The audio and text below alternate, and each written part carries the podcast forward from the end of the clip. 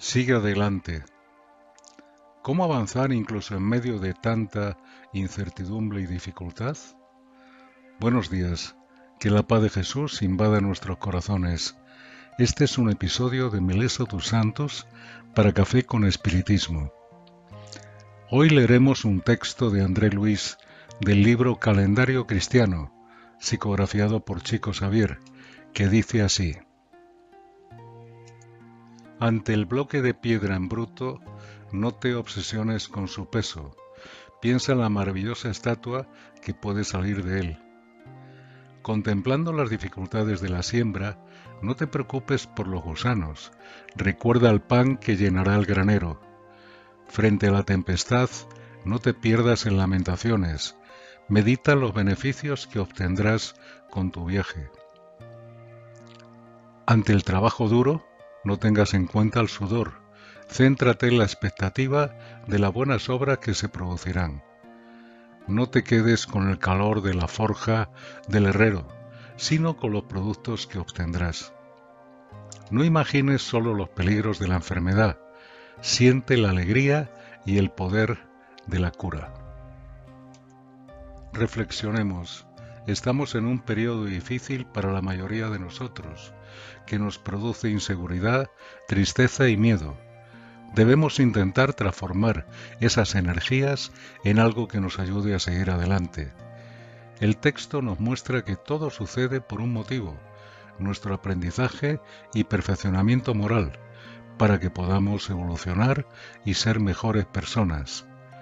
Es la historia de la botella medio vacía o medio llena, según seas pesimista u optimista. Debemos aprender a contemplar la vida como una botella medio llena, reforzando nuestros buenos sentimientos, contando con amigos que nos ayuden y también a través de la oración conectar con los espíritus amigos que estén a nuestro alrededor.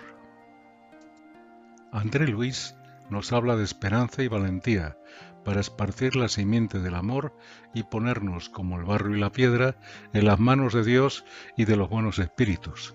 Las dificultades simplemente serán la forma de transformarnos en estatuas, como hemos citado al principio en el texto. Pero, ¿qué ocurre cuando las dificultades provienen de alguien que nos ha herido?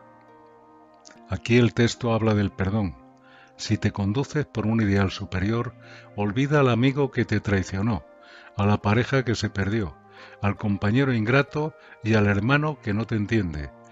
Todos están aprendiendo como tú.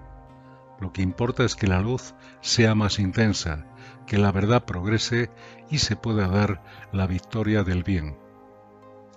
Cuando todos comprendan que nuestro deber es esforzarnos para hacer el bien y extender el amor, la humanidad será distinta. Hasta entonces debemos ser responsables allí donde nos encontremos, haciendo todo lo posible por ser esa pequeña centella de luz que alcance a los que tengamos a nuestro alrededor.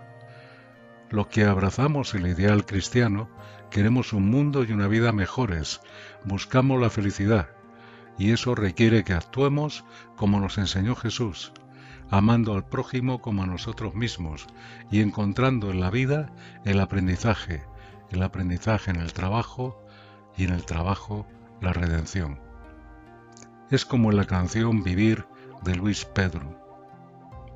Vivir cada experiencia, vivir es aprender lecciones en cada momento, feliz o triste. Todo lo que te sucede traerá siempre más fuerza a tu ser y más luz en tu camino y cuando el dolor te envuelva en sombras de tristeza, es hora de creer que la luz vendrá, es hora de intentar mirar hacia adelante, tener una visión más amplia de la vida y así servir y amar, estando seguros que si es grande el sufrimiento, mayor será la paz que tendremos mañana. Sufrir, luchar, siempre aprender, crecer, amar y vivir. Que así sea y hasta el próximo episodio de Café con Espiritismo.